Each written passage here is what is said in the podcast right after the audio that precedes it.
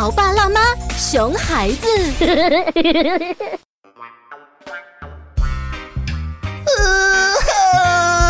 哎，我说服务员，你是什么态度呀？赶紧把你们经理叫叫过来。哎，好了好啦，消消气嘛。孩子都给你吓哭了，这大过年的，人家也没有回家，在这里给你做服务员也挺不容易的。就你会说好话，你说你要出来玩，好，我陪你出来玩，我连客户家我都不去拜年了，哎，陪你过来怎么样呢？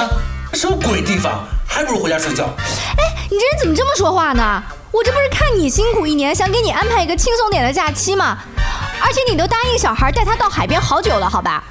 平时晚上天天应酬，回家不是醉醺醺就是对着手机。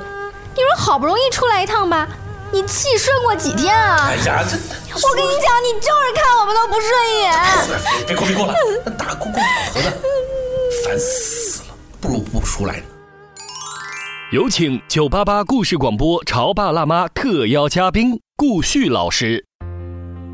我们往往会希望对方感恩自己为对方所做的付出，却不知道带着情绪的付出，让对方的内心。感受到的是一种沉重的负担。良好的情绪是人与人之间交流的润滑剂，没有了润滑剂，交流起来就会干涩，就容易彼此受到伤害，尤其是家人之间。